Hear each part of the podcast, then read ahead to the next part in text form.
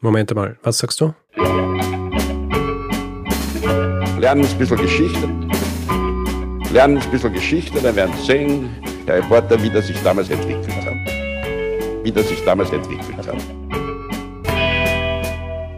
Hallo und herzlich willkommen bei Geschichten aus der Geschichte. Mein Name ist Richard. Und mein Name ist Daniel. Ja, und wir sind zwei Historiker, die hier Woche für Woche eine Geschichte aus der Geschichte erzählen, immer abwechselnd und auch immer so, dass der eine nie weiß, was der andere ihm erzählen wird. Korrekt. Bevor es hier jetzt aber weitergeht, kommt noch eine kleine Werbeeinschaltung. Werbung. Daniel. Ja. Jetzt waren ja gerade wieder die Oscars. Die Oscars. und du weißt, ich, ich schaue mir das immer an. Oh ja. So ein bisschen aus Nostalgie, aber natürlich auch, weil ich mich für, für Filme interessiere. Und Da schlägst du dir die Nacht um die Ohren. das ist richtig. Schlage ich mir die Nacht um die Ohren. Und das habe ich jetzt gerade wieder gemacht. Aha. Und ähm, es werden da ja nicht nur englischsprachige Filme nominiert, sondern auch internationale.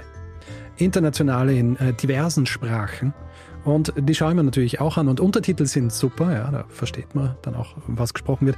Aber noch besser ist natürlich, wenn man die Sprache, die in so einem Film gesprochen wird, auch versteht. da kriegt man mehr Ja. vom Film mit, wenn man nicht die ganze Zeit Ja. lesen muss. Richtig, und die Feinheiten auch. Ja, man Mhm. merkt es dann, wenn man einen Film anschaut, wo man eigentlich die Sprache kennt und dann kommt ein Untertitel und dann merkt man, ja, eh verständlich, aber es ist nicht so, es wird nicht alles transportiert, was man transportieren kann. Und deswegen ist es natürlich sinnvoll, wenn man so eine Sprache kann. Und Daniel, wo sorge ich dafür, dass ich diese diversen Sprachen dann auch verstehe? Also ich würde mal vermuten, du hast eine App dafür. Richtig. Nicht nur irgendeine, sondern Babbel. Babbel ist eine preisgekrönte Sprachlern-App, für die die Inhalte von einem Team aus Sprachexpertinnen und Experten erstellt werden, orientiert auch an echten Situationen. Es gibt 14 Sprachen zur Auswahl, darunter zum Beispiel auch Schwedisch, Indonesisch und Türkisch.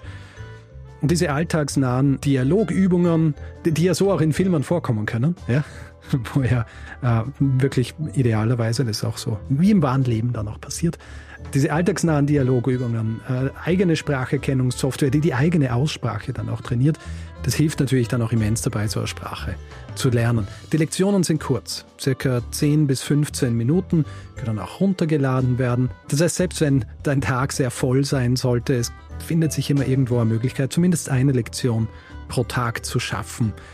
Neben diesen klassischen Sprachlektionen gibt es auch Audio- und Videoinhalte, Spiele und natürlich auch Podcasts, die dann nicht nur Sprach, sondern auch kulturelles Wissen vermitteln. Ähnlich wie Filme.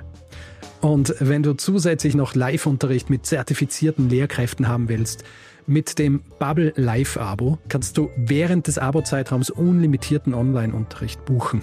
Und für alle, die jetzt auch Filme im Original anschauen wollen, ohne Untertitel, für die haben wir ein Extra mit dem Code Geschichten, also G-E-S-C-H-I-C-H-T-E-N, erhält man für ein sechs Monate Abo gleich noch einmal sechs Monate gratis dazu. Also sechs Monate zahlen, ein Jahr lang lernen. Dieses Angebot gilt aber übrigens nur für die Bubble App, nicht für Bubble Live. Dieser Code ist gültig bis zum 30.04.2024 und wie immer findet ihr alle Infos dazu direkt in unseren Shownotes. oder auf bubble.com slash Geschichten. Ah, fantastisch. Und man muss ja dazu sagen, Sprachen lernen macht ja auch Spaß. Korrekt. Oder? Ja, also what's not to like? Ja, ja. Wenn man dann irgendwie was anwenden kann oder einen Film guckt und man merkt zum ersten Mal wirklich, ah, es hat irgendwie was gebracht. Das ist echt immer Ja, ich super. habe tatsächlich was gelernt. Ja. genau. Sehr gut. Ende der Werbung. Ja, und Daniel, wir sind angekommen bei Folge 364, 364. Und erinnerst du dich noch, über was wir in Folge 363 sprachen? Oh ja, du hast äh, die Geschichte von Duke Kahanamoku erzählt, der Korrekt? ähm, nicht nur ein äh, Olympiasieger im Schwimmen war, sondern auch als der Vater des modernen Surfsports gilt. Korrekt. Ähm, schönes Feedback erhalten dazu. Ein Feedback würde ich gerne hier noch, weil da, das ist mehrere Male gekommen. Ich habe davon gesprochen, dass eine seiner Sportarten, die er ausgeübt hat, das Rudern war und habe dann im Zuge dessen auch äh, erwähnt, die Boote, in denen er es gemacht hat, nämlich die Outrigger Canoes, Mhm. wurde richtigerweise darauf hingewiesen, dass das nicht Rudern ist, sondern Paddeln. Paddeln. Ich habe in der, zur Vorbereitung dieses Ganzen habe ich mal äh, so ein, nicht einen Ausschnitt, sondern die ganze Sendung This is Your Life angeschaut äh, über Duke Hanamoku. Das war so eine Sendung in den USA in den 60ern, mhm. äh, die Leute überrascht hat und sie äh, quasi geehrt hat für ihr Lebenswerk. Und im Zuge dieser Sendung sind dann immer Freunde und Familie und, und äh, Wegbegleiter und Begleiterinnen auch quasi auf die Bühne kommen, wenn mhm. man so will. Und einer seiner Freunde hat im Zuge dessen nämlich gesagt, ja, dass die erste sportliche Liebe äh, des äh, Duke Hanamoku Rowing war. Und äh, es ist auch so, dass dieser ähm, Outrigger Canoe Club auf Hawaii, der ist auch in dem Buch, das ich gelesen habe, ist er immer wieder bezeichnet worden als Outrigger Canoe äh, Rowing Club mhm. und nicht Paddling Club. Äh, was auch damit zu tun hat, dass dieser Club unter anderem neben den Outriggers auch äh, tatsächliche Ruderboote ähm, verwendet hat, beziehungsweise die äh, dort trainiert haben und Rennen abgehalten haben. Also ähnliche Verwirrung hier wie Hase und Kaninchen. ähm, aber ja, tatsächlich im Outrigger Canoe wird gepaddelt und nicht, äh, nicht gerudert. Was ist der und, Unterschied? Das ist auch das. Also streng genommen ist es so, beim einen bewegst du dich vorwärts, beim anderen rückwärts. okay. Und beim Rudern äh, hast du, sind sie auch fest am Boot befestigt mhm. ja, und beim Paddeln hast du sie eben so in der Hand. Also vorwärts, rückwärts ist, glaube ich, der Hauptunterschied. Äh, das kann man so ganz gut sagen. Verstehe. Aber du fährst am liebsten Tretboot, deshalb war dir das nicht bewusst. Korrekt. Ja, sehr schön, Richard. Ähm, äh, schöne Folge. Äh, Gibt es noch was, was du dieser Folge hinzufügen möchtest? Es gibt noch ein paar andere äh, Dinge, die hauen wir aber dann in die, ähm, in die Feedback-Folge, würde ich sagen. Mhm, alles klar. In diesem Fall, werter Daniel, äh, erwarte ich mir jetzt von dir eine Geschichte, weil äh, den Gesetzen der Regelmäßigkeit gehorchend, musst du mir jetzt eine erzählen. Äh, das werde ich äh, gerne machen, Richard. Ich freue mich schon drauf. Und zwar im Oktober 1590 werden im Stadtpalais von Don Carlo Gesualdo da Venosa in Neapel, der süditalienischen Hafenstadt, zwei Personen ermordet. Mhm. Nämlich Maria Davalos und ihr Liebhaber Fabrizio Caraffa, Herzog von Andria. Mhm. Und damit waren gleich drei mächtige Adelsgeschlechter des Königreichs Neapel in diesen Vorfall verwickelt. Ein Doppelmord, der in der Geschichte bis heute für Diskussionen sorgt, denn die ermordete Maria Davalos war die Ehefrau von Carlo Gesualdo, der diesen Mord nicht nur plant, sondern vermutlich auch selbst begeht. Aber Gesualdo war nicht nur Fürst und der Mörder seiner Frau, sondern ist heute auch einer der bekanntesten Komponisten seiner Zeit, im Übergang von der Renaissance zum Barock. Das war so um 1600. Aha. Richard, kennst du Carlo Gesualdo da Venosa? Nein, kenne ich nicht. Sehr gut. Wir werden nämlich heute über ihn, sein Leben und seine Kompositionen sprechen und wir werden über ganz viele Legenden und Mythen stolpern, die sich um ihn und sein Leben gebildet haben. Sehr gut. Na, ich hoffe, du stolperst nicht drüber, ja? ähm, wie man sich vorstellen kann, wir springen so ans Ende des 16. Jahrhunderts. Da ist die Quellenlage recht dünn. Also wir wissen aus den Quellen eigentlich relativ wenig. Zum Beispiel sein Geburtsdatum ist erst vor wenigen Jahren bekannt geworden. Da hat man nämlich einen Brief gefunden, in dem die Geburt von Carlo Gesualdo erwähnt wurde. Wir gehen daher davon aus, dass er am 8. März 1566 auf dem Schloss in Venosa geboren wurde. Und Venosa ist in Süditalien, liegt so auf der Höhe von Neapel, so ungefähr 200 Kilometer ins Landesinnere von Neapel aus gesehen. Mhm. Und die Gesualdos waren eine mächtige Fürstenfamilie. Also der Großvater von Carlo Gesualdo, der war Berater von Kaiser Karl V. Und deshalb steigt die Familie in dieser Zeit in den Hochadel auf. Und es gibt auch den Ort Gesualdo, der ist so auf halber Strecke zwischen Neapel und Venosa. Und dort steht auch die Burg Gesualdo, wo er lange gelebt hat und zu der wir auch im Laufe der Folge zurückkehren werden.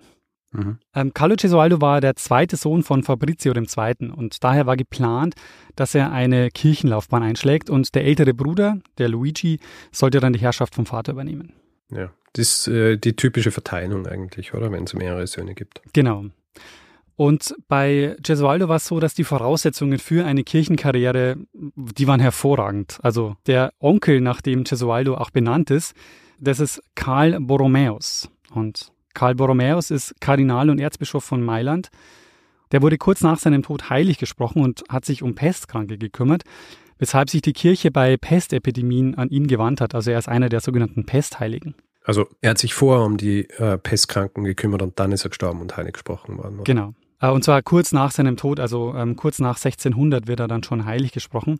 Und du kennst ihn daher vielleicht auch, weil es gibt eine sehr bekannte Kirche in Wien, die Anfang des 18. Jahrhunderts gebaut wurde, weil der Kaiser versprochen hat, dass wenn die Pest, die gerade in der Stadt gewütet hat, vorbei ist, dann lässt er eine Kirche bauen.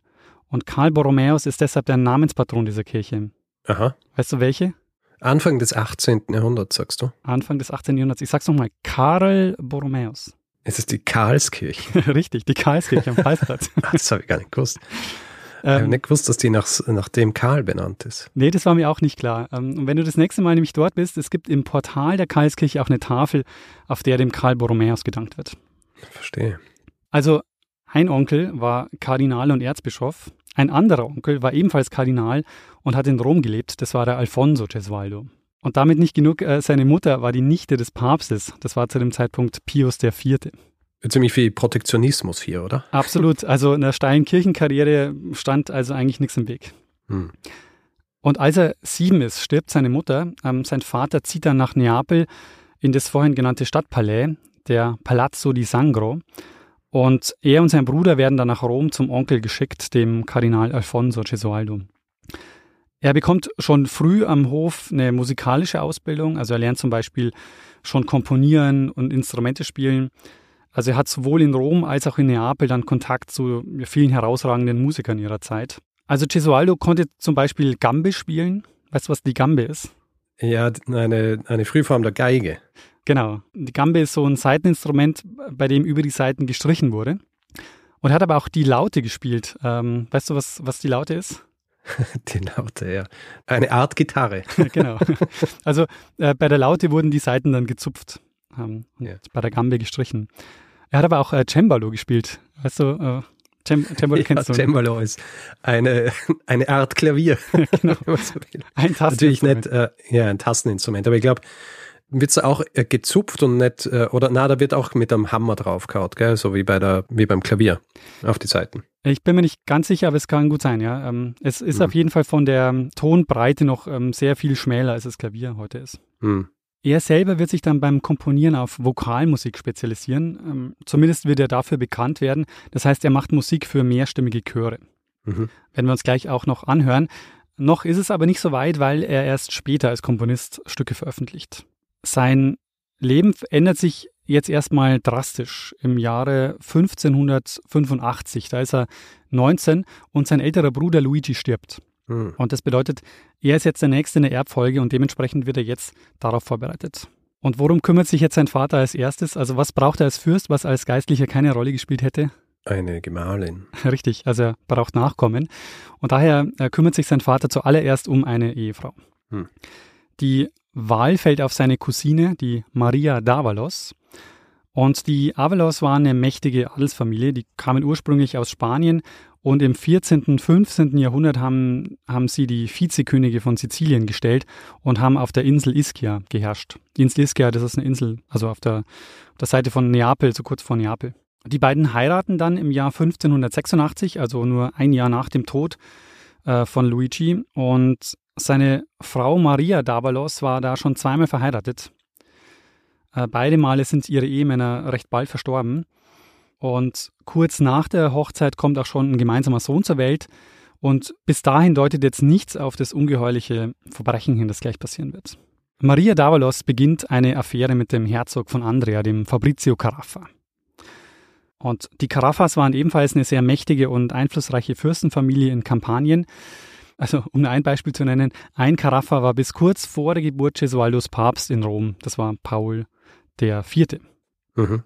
Jedenfalls diese Affäre zwischen der Maria d'Avalos und dem Fabrizio Caraffa war wohl am Hof bereits bekannt und ist so als Gerücht verbreitet worden. Und Gesualdo reagiert jetzt darauf, aber nicht indem er seine Frau zur Rede stellt.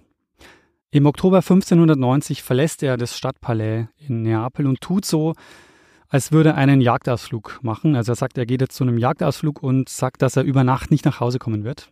Und über das, was jetzt gleich passieren wird, ähm, gibt es zahlreiche Berichte, Geschichten und also jede Menge Legenden ranken sich jetzt um das, was jetzt in der Nacht in diesem Stadtpalast in Neapel passieren wird. Und entscheidend ist halt wirklich so, bei jeder neuen Erzählung kommt noch ein grausames Detail dazu. Hm. Das Authentischste, das wir haben, ist zum einen der Bericht eines venezianischen Gesandten in Neapel, der wenige Tage nach der Tat darüber berichtet und einen Bericht nach Venedig schreibt. Und der schreibt folgendes. Don Carlo Gesualdo, Sohn des Fürsten von Venosa und Neffe des höchst erlauchten Kardinals, stieg am Dienstag um die sechste Stunde in der Nacht in Begleitung seiner Gefolgsleute die Treppe hinauf zum Gemach seiner Frau und leiblichen Cousine Donna Maria Davalos, die von allen als die schönste Frau Neapels angesehen wird. Erst tötete er Signor Fabrizio Caraffa, den Herzog von Andrea, den er bei seiner Gemahlin fand, dann die Fürstin selbst und sühnte so den ihm angetanen Schimpf. Diese drei fürstlichen Familien, also Gesualdo, Avalos und Caraffa, waren eng miteinander verbunden und verwandt mit nahezu allen anderen adligen Familien des Königreichs. Jedermann war starr vor Entsetzen über diese Tat. Neben dieser Beschreibung gibt es noch einen offiziellen Untersuchungsbericht und da sind drei Aussagen überliefert, und zwar vom Untersuchungsbeamten, der Dienerin von Maria Davalos und von einem Kammerdiener Gesualdos. Also die letzten beiden waren tatsächlich dabei, als diese Tat begangen wurde. Und der Untersuchungsbeamte befragt die und er ist auch einer, der den Tatort besichtigt. Mhm. Und in diesen Berichten geht es teilweise sehr ins Detail. Das will ich äh, ehrlich gesagt nicht so groß ausbreiten und werde ich deshalb jetzt auch nicht zitieren, sondern nur ein paar Punkte rausgreifen. Der Untersuchungsrichter beschreibt nämlich, wie er an den Tatort kommt im Stadtpalais und dort zuerst den toten Karafa findet, bekleidet mit, wie er schreibt, dem Nachtgewand einer Frau. Und was auffällt, ist die Brutalität. Also der hat zahlreiche Wunden, die ihm mit Arkebusen und Hellebarden zugefügt wurden. Und im selben Raum auf einer Liege finden sie dann die Maria Davalos, ebenfalls mit vielen Stichverletzungen. Und die Dienerin berichtet, dass Gesualdo mit drei bewaffneten Männern reingestimmt ist. Mhm. Ein Detail berichtet der Kammerdiener, das eigentlich in keiner Erzählung über den Mord fehlt, nämlich dass die drei Helfer den Raum dann verlassen haben und dann kommt als letztes Gesualdo raus mit blutverschmierten Händen und er sagt dann, ich kann nicht glauben, dass sie tot ist und nochmal zurückgeht. Er ist nach der Tat sofort aus Neapel verschwunden und zwar auf die Burg in Gesualdo. Dort hat er sich dann verschanzt und zwar nicht um einem Gerichtsverfahren zu entkommen. Da hat er nämlich nichts zu befürchten, weil nie eine Anklage erhoben worden ist. Mhm. Das Ganze wurde so als, ähm, als Ehrenmord ähm, hingenommen.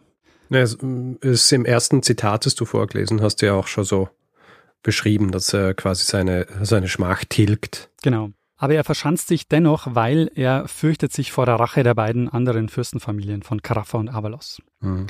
Und angeblich soll er sogar den Wald um die Burg abgeholzt haben aus Angst vor Angriffen, also dass er äh, besser sieht, wenn, wenn jemand auf die Burg zureitet.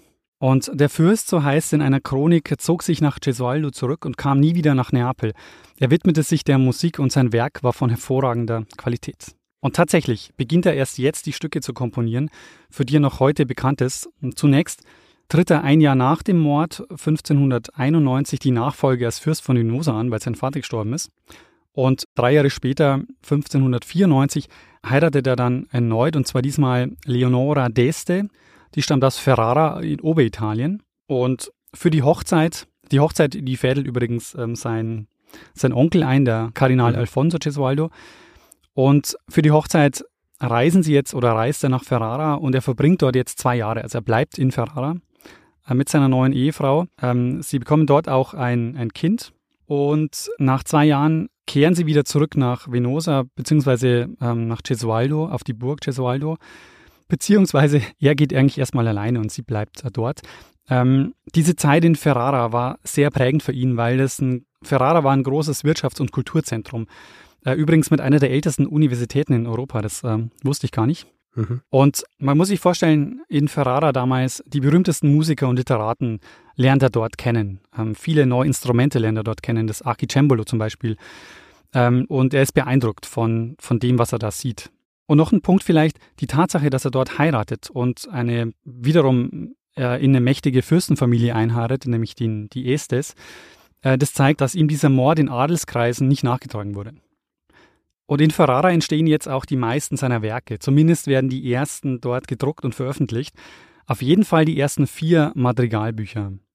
Und ich habe schon gesagt, er komponiert vor allem mehrstimmige Vokalstücke und diese Vokalstücke, die nennt man Madrigal, also das Madrigal. Ja. Und Madrigal ist das Wichtigste oder entwickeln, die entwickeln sich zu den, zur wichtigsten Gesangsform in der Renaissance. Es gibt die in zwei Arten, also mit weltlichen Texten, da heißen die dann Madrigal, und mit kirchlichen Texten, da sind es dann die Motetten. Und mhm. äh, die haben sich entwickelt aus Gedichten, die dann irgendwann gesungen wurden und mit der Zeit sind die dann mehrstimmig geworden. Meistens waren es so fünf- oder sechsstimmige Stücke. Und Gesualdo zählt man jetzt zur Spätphase der Madrigalkunst im Übergang von der Renaissance zum Barock, also genau um die Zeit um, um 1600. Wir werden das gleich noch ein bisschen genauer uns anschauen äh, was da den Unterschied ausmacht, aber kann man sich so, glaube ich, ganz gut merken, Renaissance, Übergang Renaissance zu Barock um, um 1600. Genau die Zeit, in der mhm. Gesualdo jetzt seine Stücke schreibt. Und es gibt bei ihm sehr unterschiedliche Bewertungen, was seine Musik angeht. Also kaum ein Komponist ist über so viele Jahrhunderte so widersprüchlich bewertet worden.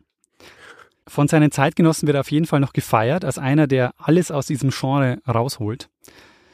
Und gerade in seinen letzten beiden Madrigalbüchern, Madrigalbuch 5 und 6, da macht er Dinge, die damals neu waren und die die Hörgewohnheiten ähm, so ganz schön herausgefordert haben. Er sprengt nämlich die Tonordnungen seiner Zeit. Ähm, und zeitgenössisch wird er dafür hoch gelobt. Es gibt noch ein siebtes Madrigalbuch, aber das ist leider verschollen.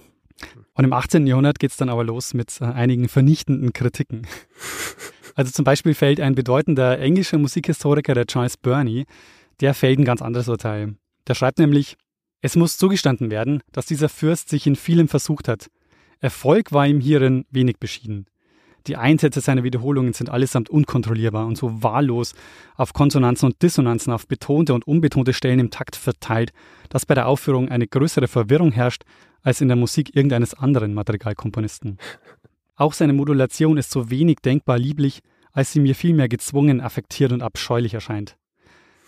Und er bezeichnet ihn dann als Dilettanten und ähm, bezieht sich vor allen Dingen auf ein Stück als Beispiel, auf ein Madrigal, das im sechsten Madrigalbuch vorkommt und ähm, das heute als wegweisend gilt.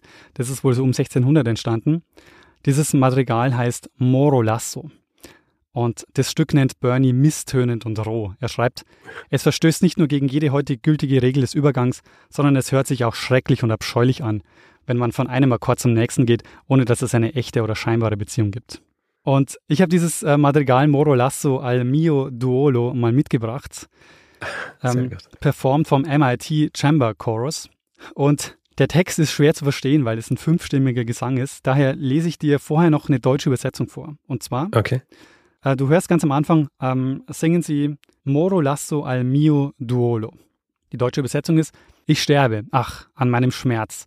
Und wer mir Leben geben könnte, weh, der tötet mich und will mir nicht helfen. O schmerzliches Geschick, wer mir Leben geben könnte, ach, gibt mir den Tod. Man sieht schon, es geht bei ihm vor allem um zwei Themen, nämlich um Liebe und den Tod. Mhm.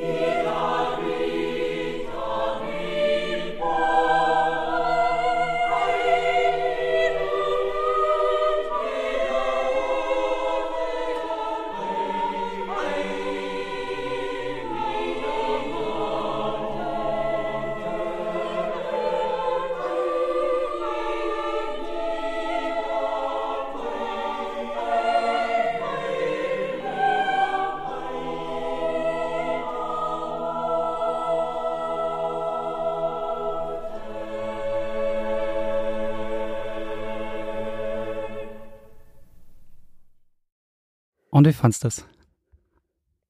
Also ich teile die Meinung des äh, Kritikers aus dem 18. Jahrhundert nicht. Was du vorhin angesprochen bzw. zitiert hast, äh, ich, ich höre das nicht. Also ich meine, natürlich äh, klingt das Ganze äh, sehr komplex für mich. Ja. ja? Ähm, aber ich äh, bin ja natürlich auch kein Experte, deswegen kann ich gar nicht genau äh, sagen, wo jetzt diese Fehler quasi mit den Betonungen irgendwo mitten im Takt und sonst wie liegen, wie er es beschrieben hat. Also Ja. für mich klingt das Ganze nicht, nicht so verwirrend, wie er es dargestellt hat. Und das ist genau der spannende Punkt in seiner Musik, weil er klingt an, in heutigen Ohren sogar einigermaßen modern.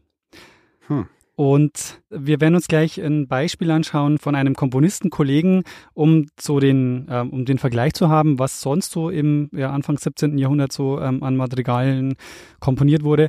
Aber der entscheidende Punkt ist, was man hier hören konnte, ist, dass es ähm, weniger harmonische Fixpunkte gibt, dass er so die geltenden Regeln ausreizt, was so die Dissonanzen äh, angeht und dass es sehr exzessiv und exzentrisch wirkt. Also dieser Anfang auch, dieses tiefe Moro Lasso und so und diese, diese Tonartwechsel, die sind ähm, ähm, ja, die sind so typisch für ihn. Also seine Musik ist geprägt von diesen unerwarteten Tonartwechseln. Bevor du weitergehst, äh, zwei Sachen noch. Erstens finde ich es sehr äh, nett von dir, dass du zu mir gesagt hast, du hast den Text mitgebracht, weil man versteht das so schlecht, ohne darauf hinzuweisen, dass er auch auf Italienisch ist und ihn ohnehin nicht verstanden hat. Stimmt. Und dann, äh, es führt mich zum zweiten Punkt, nämlich, ich nehme an, wenn das jetzt eine Motette gewesen wäre, Ja. also äh, quasi sakral, dann wäre es auf Lateinisch gewesen wahrscheinlich, oder? Ja, also ja. war das normal zu jener Zeit, dass für solche Stücke dann tatsächlich äh, die äh, Italienisch verwendet wird und nicht, äh, nicht Latein? Ja, das war, das war normal. Also es war, man hat entweder Gedichte genommen, äh, zum Beispiel ein guter Freund von, von Cesualdo war der Torquato Tasso und äh, von dem Mhm. hat er dann äh, Texte vertont. Aber bei ihm ist es auch so, dass er auch selber Texte geschrieben hat für seine Madrigalen oder Mhm. für seine Madrigale.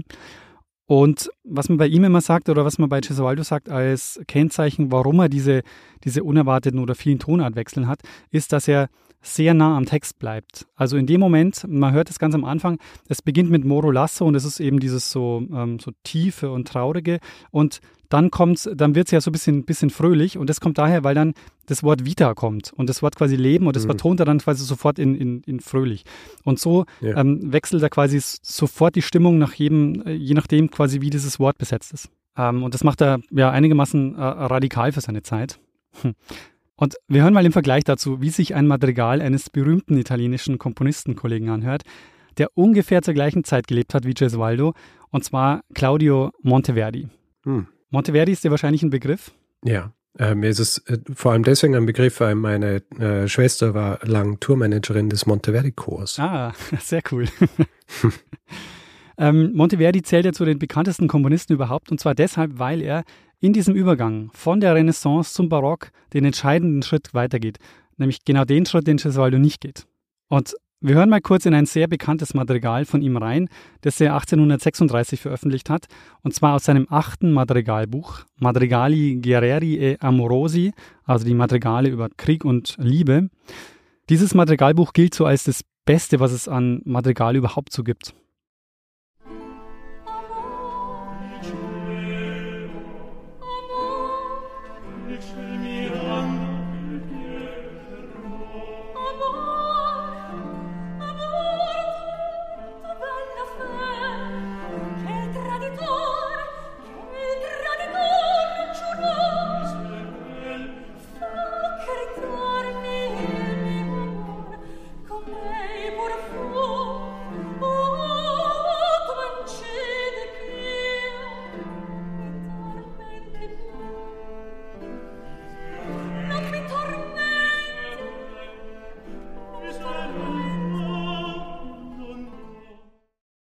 Und vielleicht hast du es raushören können, was dieser entscheidende Schritt ist, den Monteverdi geht und äh, ihn bis heute berühmt macht. Nein, klär mich auf, bitte. Er ist nämlich der Wegbereiter der Oper. Äh, die entsteht nämlich in der Weiterentwicklung dieser Madrigale.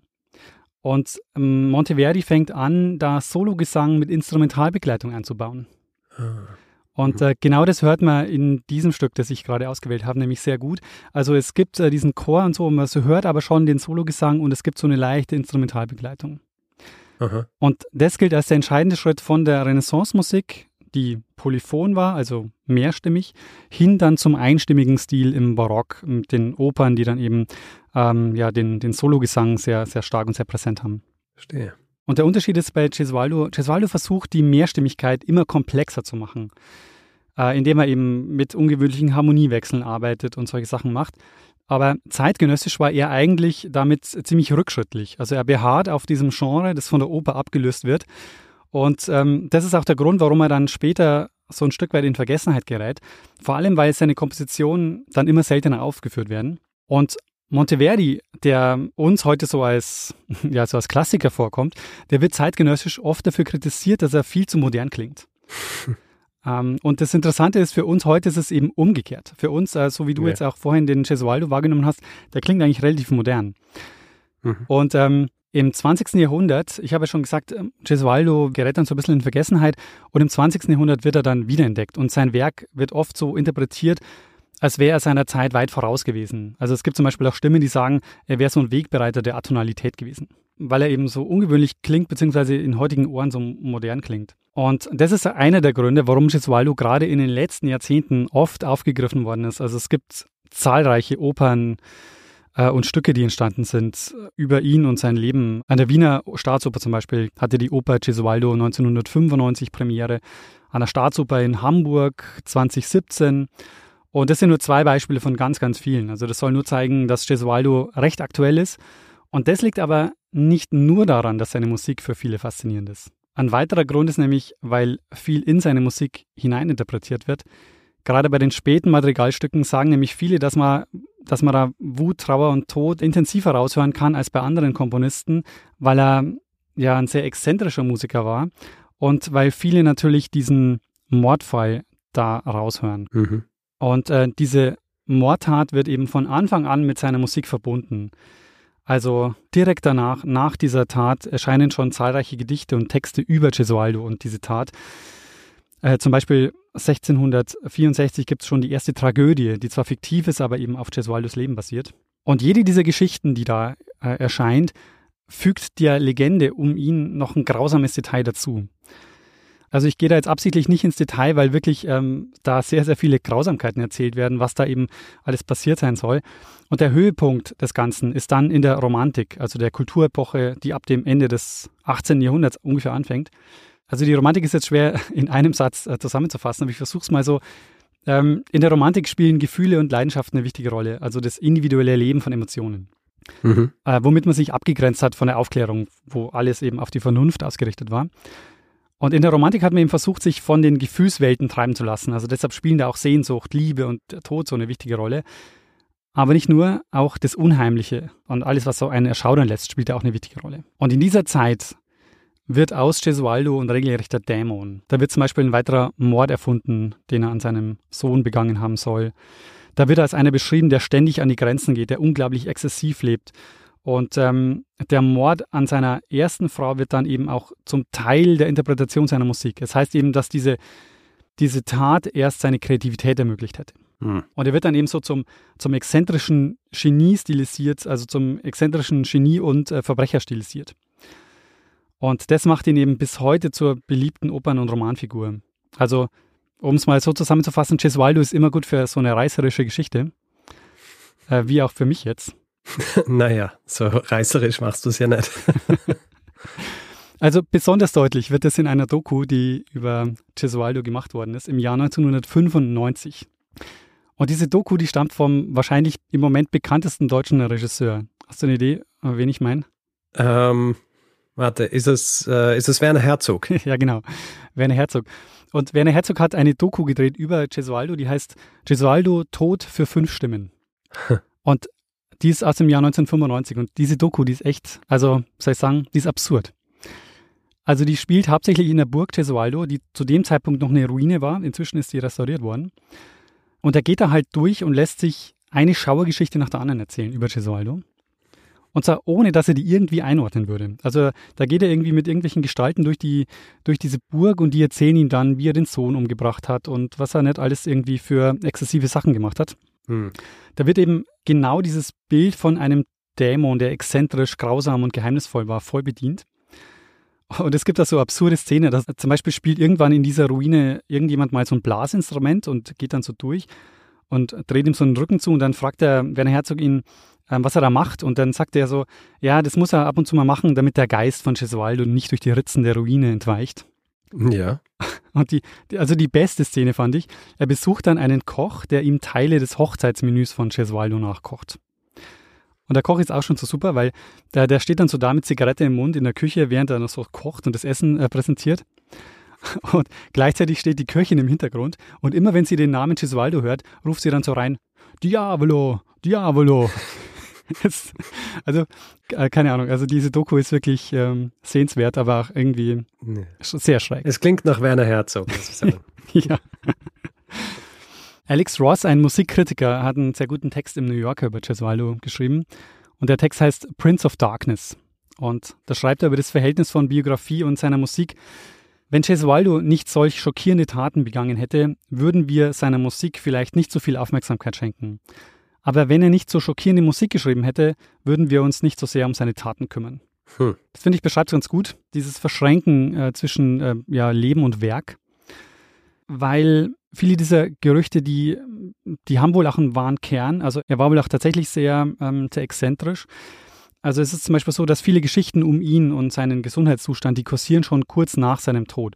Also ein Chronist zum Beispiel schreibt im Jahr 1632, also ähm, um das vielleicht noch zu sagen, ähm, Gesualdo stirbt 1613, also ungefähr 20 Jahre nach seinem Tod, schreibt ein Chronist, ähm, dass Gesualdo von einer Horde Dämonen angefallen worden wäre und gepeinigt wurde. Und da schreibt er, zehn oder zwölf eigens für diesen Zweck eingestellte junge Männer mussten ihn täglich dreimal heftig schlagen. Während dieser Prozedur lächelte er glücklich. Hm. Ein anderer Chronist schreibt zwei Wochen nach dem Tod, also noch im Jahr 1613, er konnte nie alleine schlafen, ohne jemand, der ihn umarmte und ihm den Rücken wärmte. Zu diesem Zweck hatte er einen gewissen Castelvetro aus Modena, der sehr zärtlich zu ihm war und immer bei ihm schlief, wenn die Fürstin fort war. Also man sieht an diesen Geschichten, ist, ähm, ob jetzt wahr oder nicht, der, also ihm wird schon immer so ein ungewöhnliches und ausschweifendes ähm, Leben nachgesagt. Mhm. Und um noch zur Biografie zurückzukommen, wir waren ja eigentlich an der Stelle, dass er nach Ferrara gegangen ist, wo er seine zweite Frau geheiratet hat, die äh, Leonora d'Este. Mhm. Die bleiben dort zwei Jahre in Ferrara und er zieht dann wieder zurück auf Schloss Gesualdo, wo er sich dann vor allem eben der Musik widmet. Sie geht erstmal nicht mit und bleibt in Ferrara, hat inzwischen ja auch den Sohn auf die Welt gebracht. Und es gibt die ersten Gerüchte von Misshandlungen, also dass er seine Frau misshandeln würde und ähm, mit mehreren Geliebten zusammenleben würde. Und das haben wohl auch ihre Brüder mitbekommen, die deshalb sie überreden wollen, ähm, sich scheiden zu lassen, was sie aber ablehnt. Und äh, von dieser Geschichte wissen wir, weil ähm, es gibt, es sind Briefe überliefert, ähm, wo sie eben sagen, sie soll sich an den Papst wenden und dann eben die Scheidung ähm, durchbringen. Mhm. Und sie ähm, will das aber nicht und äh, die Brüder sagen dann aber, okay, wenn es aber nochmal vorkommt oder wenn es zu weiteren Vorfällen kommt, dann gehen sie zum Kardinal Alfonso Gesualdo, also zu seinem Onkel und schalten den dann ein. Nach diesem Ferrara-Aufenthalt hält sich Gesualdo dann eigentlich nur noch auf seiner Burg und in Neapel auf und wird immer mehr so zum Einsiedler. Ähm, interessant ist das einzige Bildnis von ihm, das wir haben, das ich dann übrigens auch als Episodenbild ähm, verwenden werde. Das stammt von einem Altargemälde und zwar gibt er dieses Bild in Auftrag und dieses Bild heißt Il Perdono di Carlo Gesualdo, also die Vergebung des Carlo Gesualdo. Mhm. Und das Bild zeigt in der Mitte die Hölle oder das Fegefeuer und er steht mit seinem Onkel, dem Karl Borromäus, links davon. Auf der rechten Seite steht seine neue Frau, die Leonora d'Este. Und Jetzt ist natürlich die Frage, was, was da wohl vergeben werden sollte. Und eine Lösung könnte sein, in der Mitte werden zwei Personen aus dem Fegefeuer von Engeln gerettet. Ein Mann und eine Frau. Hm.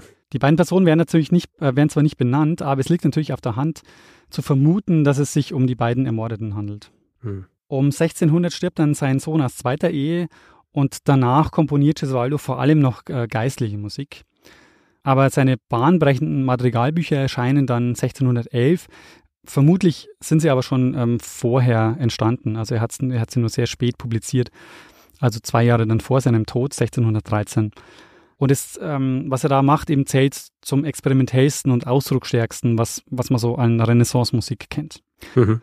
Und mit 47 Jahren stirbt er dann äh, im Jahr 1613 einsam auf seinem Schloss ähm, hatte wohl schon längere Zeit Depressionen, aber das ist auch schwierig zu sagen, weil das natürlich auch Teil der Interpretation seines Lebens ist. Also äh, seines Lebens ja. und seiner Musik, weil er äh, ein Leben lang von Schuldgefühlen gequält wurde. Das ist so eine der, äh, eine der Geschichten natürlich, die immer wieder miterzählt wurde.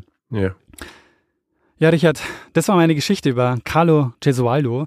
Die Geschichte über einen italienischen Fürsten, Mörder und Komponisten, über den heute noch Opern geschrieben werden. Sehr, sehr gut. Ähm, es ist lustig, weil diese Verquickung von hier hat jemand einen Mord, äh, also hier hat jemand jemanden ermordet und ist gleichzeitig dann aber auch äh, künstlerisch tätig, in diesem Fall eben Musik. Das ist ja für jene Zeit auch äh, gar nicht so selten, weil es gibt ja noch einen anderen, der mehr oder weniger zeitgleich gemordet hat und dann aber trotzdem einer der berühmtesten Maler der Zeit war, ja. nämlich äh, Caravaggio. Ja, genau. Also äh, ich meine, in, im Zusammenhang mit ähm, äh, mit dem Fürsten, der seine Frau und deren Liebhaber ermordet, ist es natürlich äh, wieder was anderes, aber äh, weil es, wie soll ich sagen, so dieses, dieses Konstrukt ist, wo dann immer so Geschichten kommen mit, ja, er hat die Ehre verteidigt und, und seine Schmach getilgt und, und all solche, und all solche Dinge. Ja. Aber grundsätzlich war diese Zeit, äh, in, in der die gelebt haben. Das war ja auch eine gefährliche Zeit. ja, also Leute sind da regelmäßig ermordet worden und so eine klassische äh, Polizei oder so hat es ja auch nicht gegeben zu dieser Zeit. Ja. Und ähm, natürlich hast du dann entsprechend wie Caravaggio dann fliehen müssen oder äh, wie der Fürst, der eigentlich nicht fliehen hat müssen, weil er sich nicht vor einem weltlichen Gericht irgendwie ähm, rechtfertigen hat müssen. Aber trotzdem äh, hast du so dieses das Gefüge zu jener Zeit, auch, auch was Gesellschaft und eben die, das Sühnen solcher Dinge angeht, ist natürlich noch ein ganz anderes gewesen als äh, dann 100, 200, 300 Jahre später. Ja, genau. Für mich auch immer interessant, so diese ähm, wenn wir von so alten Komponisten hören, ja, dann hat man immer nur die Musik im Kopf, ja, ja. die vielleicht auch so ein bisschen noch diesen Vorgang, wie lang sie an welchen Sachen und wie viel sie geschrieben haben oder, oder produziert haben, aber wenig so diese im Hinterkopf, dass das ja auch Menschen waren und dass die auch so ihre eigene Biografie gehabt haben und wie sehr diese Biografie dann auch tatsächlich beeinflusst hat, was sie, was sie produziert haben. Wie in, in seinem Fall. Wobei hier natürlich ist dann oft umgekehrt, ja, so wie du das ja auch äh, raus, rausgestrichen hast, dass ähm, die Musikstücke dann natürlich immer durchforstet werden auf Hinweise zu den Morden, die er begangen hat. Ja. Ja, ja. Ob man das jetzt hier rauslesen kann. Und dieser, dieses Wechselspiel, das du ja auch äh, angeführt hast, dass äh, er spannend ist, weil er eben diese Biografie hat oder umgekehrt, ähm, dass das eine nur das andere bedingen hat können und umgekehrt. Ja. Ja, ja. Sobald man so eine Biografie dazu hat, ändert das natürlich dann auch tatsächlich das, äh, die Rezeption des Werkes. Ja. ja, genau. Was ich bei ihm interessant fand, war, ähm, was man jetzt in der so in der gegenwärtigen Rezeption auch merkt, dass es, ähm, er ist nicht in der Popkultur angekommen, also da gibt es relativ wenig. Aber so in der ganzen Opernwelt und so, da ist er sehr, sehr bekannt. Also hängt wahrscheinlich auch damit zusammen, dass es dann doch schon äh, ziemliche Nische ist, oder? ja. Also alte Musik, aber dann in dieser Nische ist er halt außergewöhnlich, weil er dieser, weil er halt eigentlich ein Mörder war und, äh, und dann komponiert hat. Vielleicht noch was zur Oper und was du, äh, dieses Beispiel von Monteverdi, das du, das du eingespielt hast mit mhm. dem, und in dem, an Cembalo oder Spinett hat er dann die, äh, die Stimme begleitet hier, oder? Mhm, Hauptsächlich. Ja. Und das ist quasi so die Vorform dann der Oper war. Und das erinnert mich an diesen Teil einer Oper, den ich nie aushalte, nämlich äh, das Rezitativ. das ist ja im Grund tatsächlich so, also und was du gespielt hast, das ist ja fast wie eine Mischung aus Rezitativ und, und Arie gewesen. Ja, genau. Ja, ja. ja. Abgesehen davon, dass für mich Opern meistens einfach viel zu lang sind und ich nicht durchsitzen kann. Das Interessante für mich an Opern sind halt die Arien. Ich muss aber sagen, also wenn es eine Kunstform gibt, zu, wer, zu der ich bislang noch am wenigsten Bezug habe, dann ist es wahrscheinlich die Oper. Ja, geht mir, geht mir ähnlich, äh, muss ich leider zugeben. Äh, meine Mutter, die sich unseren Podcast ja regelmäßig anhört, mhm. die äh, wird äh, wahrscheinlich jetzt die Hände über dem Kopf zusammenschlagen ja? und sich fragen, für was hat sie mir meine musikalische Ausbildung äh, gegeben. Mhm. wenn ich jetzt äh, kein Interesse an Opern habe. Aber äh, bei mir ist es halt die, also ich, ich habe halt, glaube ich, auch nicht so das Sitzfleisch für Opern. Ja. ja. Wobei ich dazu sagen muss, bei Opern ist es eben so, dass ich glaube ich schon die Freude, äh, die man dabei hat beim Zuhören, schon sehr davon beeinflusst ist, wie viel man äh, über, über die Musik weiß und auch weiß, was hier gesungen wird und was hier, was hier ausgedrückt werden soll. Ja. Ja. Also so, was du zum Beispiel äh, gesagt hast, dass bei ihm das, äh, bei Gesualdo das so außergewöhnlich war, dass er immer Bezug genommen hat auf die, auf den Text. Mhm, ja. Und man hört es dann auch in der Musik. Das ist ja im Grunde auch was, was bei vielen Musikstücken passiert, aber man weiß es nicht irgendjemand hatte mal, ich weiß nicht, ob das auf Reddit war, in so einem Classical Music Appreciation Thread oder so, ja, wo jemand durch ein Musikstück durchgegangen ist und einfach genau erklärt hat, warum jetzt was wie klingt, weil da eben zum Beispiel Szenen beschrieben werden. Ja. Ja. Und wenn du sowas weißt und drauf hören kannst, dann äh, verstehst du es besser und dann kannst du es äh, äh, auch besser schätzen. Ja? Das ist wie, wenn man heutzutage, was weiß ich, sich ein Konzeptalbum anhört, wo man auch nicht wirklich wahnsinnig viel drüber weiß, dann kann man vielleicht die Musik für sich irgendwie äh, schätzen, aber den richtigen Impact dieser Sache hast halt erst, wenn du weißt, um was es geht und was wie ausgedrückt werden will. Manches würden vielleicht sagen, damit nimmt man sich auch ein bisschen den Zauber. Das ist wie wenn du dir äh, den Film auf der DVD anschaust, aber mit dem Kommentar vom Regisseur. Ja, aber du musst das ja nicht, äh, musst das ja nicht gleichzeitig machen. Allerdings, es gibt, ähm, wenn ich das noch richtig in in Erinnerung habe, ein Bekannter von mir hat äh, gearbeitet an einem System oder arbeitet an einem System, wo, wenn du in einer Oper sitzt oder einem klassischen Stück, dass du auf einem Gerät Informationen darüber kriegst, was da gerade passiert. Ah, so dass du es nebenher so ablesen kannst, halt auch so, dass es nicht die anderen Leute stört. Und sowas kann ich mir schon vorstellen, dass sowas recht sinnvoll sein kann, vor allem für Leute, die heutzutage auch natürlich nicht mehr so diesen Bezug zu dieser Art von Musik haben. ja, das ist eine gute Idee. Sehr gut. Ähm, was Literatur angeht, gibt es vor allem ein Buch, das man erwähnen muss. Das ist nämlich von Glenn Watkins, Carlo Gesualdo di Venosa, Leben und Werk eines fürstlichen Komponisten. Die erste Auflage ist zwar aus den 1960er Jahren, Mhm. aber das Buch ist immer wieder neu aufgelegt worden und aktualisiert worden. Und äh, Watkins ist inzwischen verstorben, aber der hat sich halt über viele Jahrzehnte mit der Geschichte von Gesualdo beschäftigt. Und das Buch ist daher so die Basis für die meisten Texte über Gesualdo. Weil der Watkins ist der Erste, der das Leben von Gesualdo ähm, eben neu erzählt auf Basis der Quellen und nicht auf Basis der Legenden. Ja, nicht wie, nicht wie der Herzog. Genau. Sag mal, ähm, war das ein Hinweis? Ähm, ja, es war ein Hinweis und zwar die Hinweisgeberin ist Sibylle. Äh, vielen Dank. Sehr gut. Ja, Richard, dann würde ich sagen, ähm, lassen wir es gut sein für Ja. heute. Unser erster, haben wir schon mal einen Ausflug in die Musikgeschichte gemacht? Naja, so ein bisschen ähm, Oh, Out of Sax. Theremin, Hm, ähm, of Sax, ähm, der Vocoder, ja, aber nicht so weit zurückliegend, glaube ich. Sehr gut, dass du das jetzt äh, zum ersten Mal gemacht hast. Dann sind ja jetzt quasi die Dämme gebrochen. ja. Und äh, wir können eine, ich habe ein paar Musikgeschichte-Themen auf Lager. Ja, Die grabe ich jetzt vielleicht einmal aus. Und natürlich kann ich es nicht als nächstes machen, weil wir brauchen ja einen Mix an Sehr gut. Wissen. ja, und ich packe den äh, Carvaccio jetzt von meiner Liste mit zukünftigen Episoden ins Archiv. Naja, das ist eh zu, äh, kennt man eh zu sehr, die Geschichte. Naja, das stimmt. Gut, ähm, dann würde ich sagen, gehen wir über zum nächsten Teil dieser Folge, nämlich dem Feedback-Hinweis-Block. Jawohl. Wer Feedback geben will zu dieser Folge oder anderen, kann das äh, zum Beispiel auf unserer Website machen. Geschichte.fm kann uns ein E-Mail schreiben. Ähm, feedback at geschichte.fm kann es auf unseren äh, oder auf den diversen Plattformen machen. Twitter, Facebook, Instagram, da heißt man Geschichte FM. Wer uns reviewen will, Sterne vergeben und all solche Dinge, kann das zum Beispiel auf Apple Podcasts machen oder panoptikum.io oder grundsätzlich überall, wo Podcasts bewertbar sind. Wer gerne ein T-Shirt von uns hätte, kann es am besten kaufen unter geschichte.shop. Da gibt es auch noch viel mehr Merch, also auch Tassen ähm, und solche Dinge. Wer diesen Podcast lieber werbefrei hören möchte, hat zwei Möglichkeiten. Die eine ist via Apple Podcasts. Da gibt es den Kanal Geschichte Plus. Ähm, da kann man sich den Podcast für 4 Euro im Monat, 3,99 glaube ich sind es im Monat, abonnieren. Die zweite Möglichkeit ist via Steady. Da gibt es auch den Feed für 4 Euro im Monat zu kaufen. Ähm, da bekommt ihr dann auch jeden Mittwochvormittag die Folge in euren Podcatcher geliefert, in einem eigenen Feed mit den werbefreien Folgen. Und ähm, alle Infos dazu findet ihr unter geschichte.fm slash steady.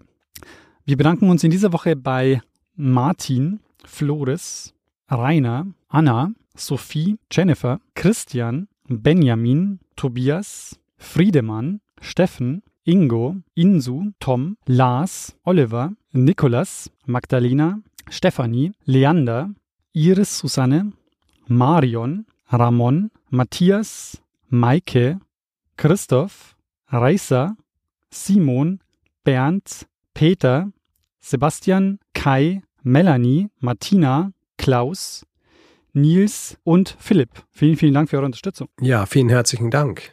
Dann würde ich sagen, Richard, lange genug geredet. Machen wir das. Machen wir das, was wir immer machen am Ende einer Folge. Und äh, geben wir dem einen das letzte Wort, das immer hat. Bruno Kreisky.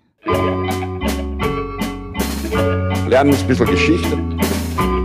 Lernen ein bisschen Geschichte, dann werden Sie sehen, der Reporter, wie das sich damals entwickelt hat. Wie das sich damals entwickelt hat. Wobei man auch dazu sagen muss, dass viele Geschichten von Opern sind einfach haarsträubend. Ja, also so die, die, wo du jetzt denkst, okay, wer denkt sich sowas aus? Ja.